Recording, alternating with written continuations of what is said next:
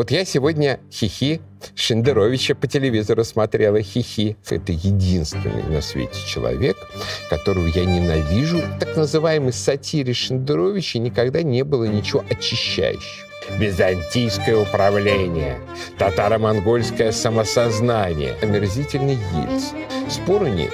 Наверное, вот как-то так себя ведут малолетние жертвы педофилов. Не шутить про матрас, не шутить про матрас. Хихи.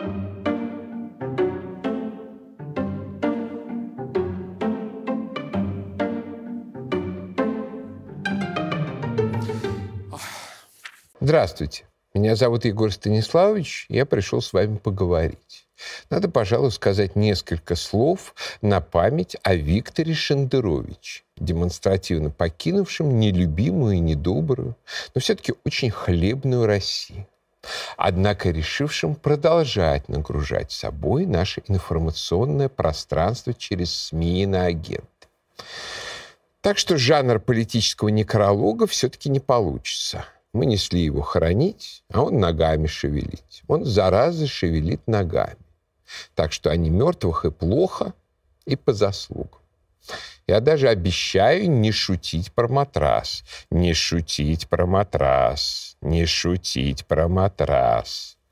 Мне есть что сказать про Шендеровича и без того как-никак, это единственный на свете человек, которого я ненавижу настолько сильно, при том, что лично с ним ни разу в жизни не пересекался. Ненависть началась так. В октябре 2001 года я сидел за столиком в кафе и вдруг услышал голоса за спиной. Девушка, судя по голосу, совсем юная, грузила своего парня примерно следующим текстом. Вот я сегодня хихи Шендеровича по телевизору смотрела хихи. А он так смешно говорил хихи, что вот весь мир достанется американцам, Европа уже под ними хихи, а что они возьмут нас, чтобы мы хихи всех пугали. Можно нас даже без боеголовок взять хихи. Мы все равно хихи, больше ничего делать не умеем. Хихи. Девочка была маленькая, глупенькая, наверное, дура. Наверное, вот как-то так себя ведут малолетние жертвы педофилов, даже не осознающие, что с ними произошло.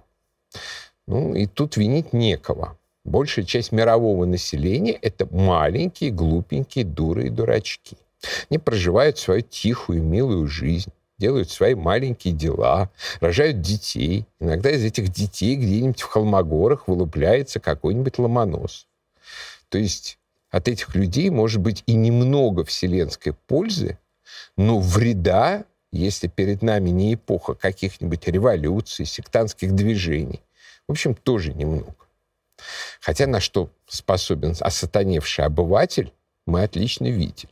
Только что в Алма-Ате или чуть раньше на американских БЛМ протестах. Но вот если в мозги обывателя засаживают при помощи тех или иных инструментов пропаганды какую-нибудь умственную бациллу, то обыватель превращается в бешеную чумную крысу, опасную для самих себя и для окружающего мира. Вот в 90-е годы нашу страну накрыла волна натуральной ментальной чумы, русофобии.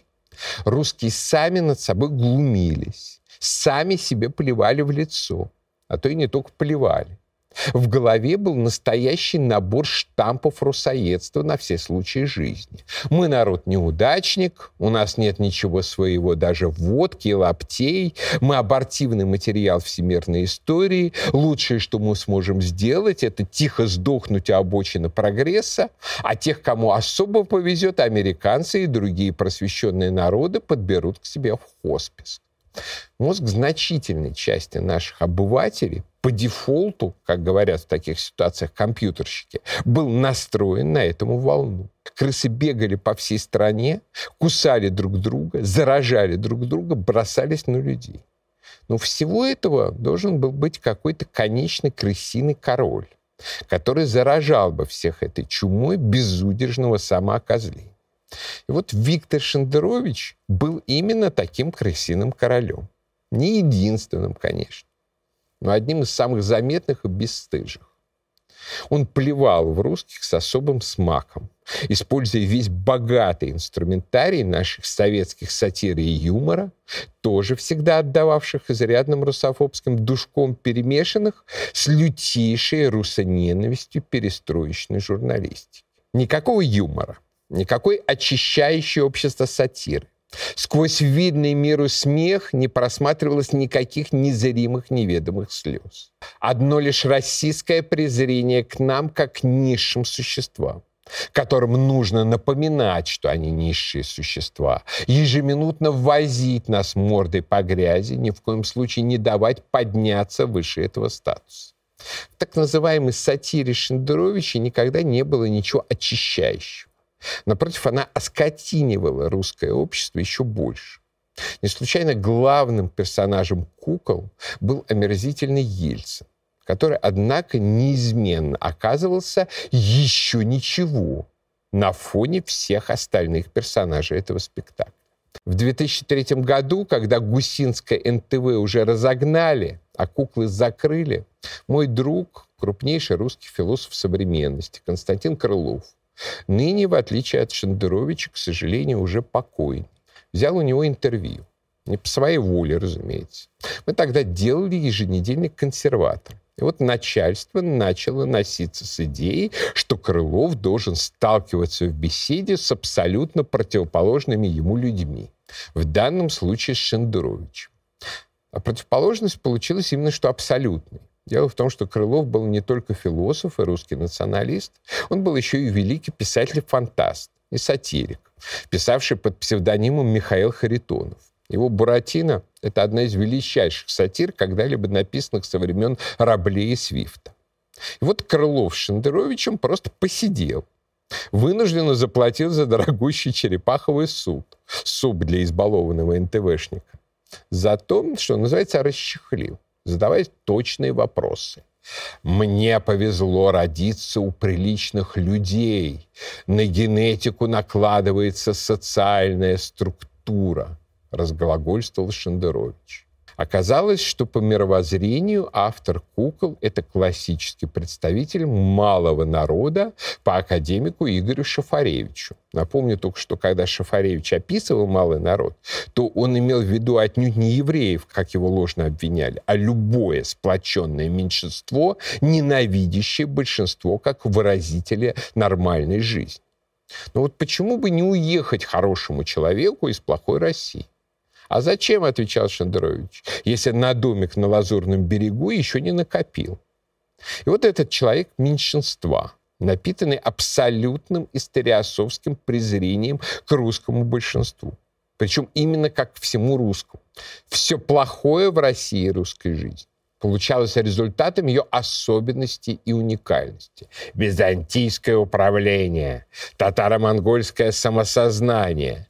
А вот все хорошее это как у них мы нормальные люди, мы бы сделали тут как в Финляндии, но этот народ выбрал Путина. И вот за эту неправильность, это русское большинство, надо было, по мнению Шендеровича, гнобить всеми способами. Нордост — не теракт. Всякий патриотизм опасен и кровав.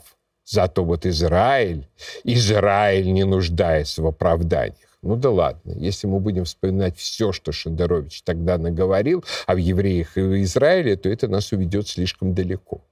Иными словами, Виктор Шендерович был идеальным представителем русофобского малого народа, свято уверенного в своем бесконечном превосходстве над этими русскими и абсолютном своем праве воспитывать нас всеми способами, от глумливого хохота до кровавых соплей.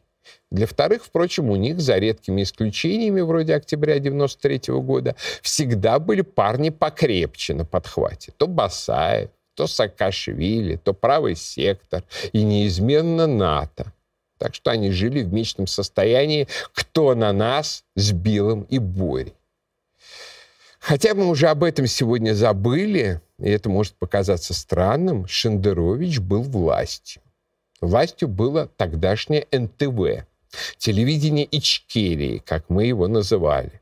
Властью был будущий украинец Евгений Киселев, и будучи испанский висельник Малашенко, и карманный карабас этого цирка Владимир Гусинский.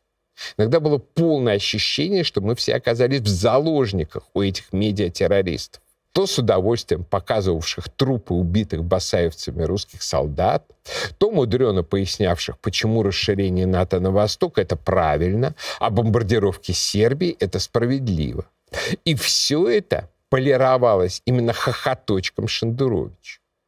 Многие из нас были так благодарны Путину просто за то, что он вынул нас из плена у этой банды что много лет мы прощали ему вообще все за один этот факт.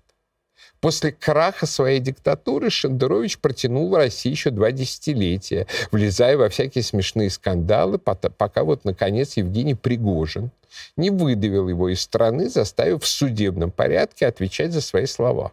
К Пригожину у всех разные отношения. Но за то, что он сумел указать этому персонажу на дверь, выполнил роль дезинфектора, от меня личный респект.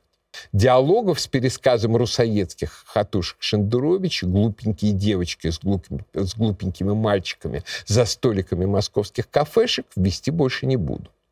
Спора нет. Токсичная глупость не стоит на месте и принимает разные и причудливые формы.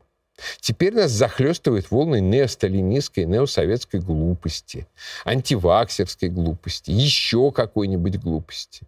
Но вот власть вот этого крысиного короля закончилась, а сам он свалил с корабля. Как известно, когда с корабля свалили все крысы, он перестал тонуть. А пока я прощаюсь, но наш разговор не кончен.